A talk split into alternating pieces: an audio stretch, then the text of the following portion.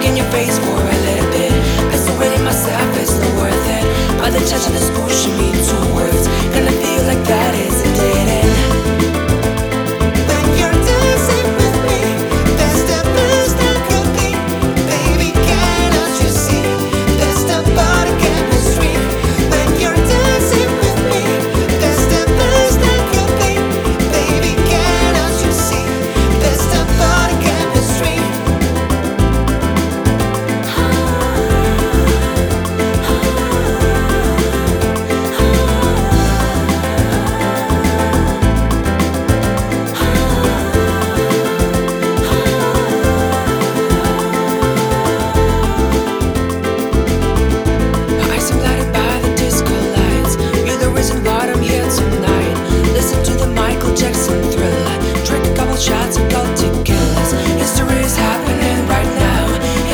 Gone away somehow.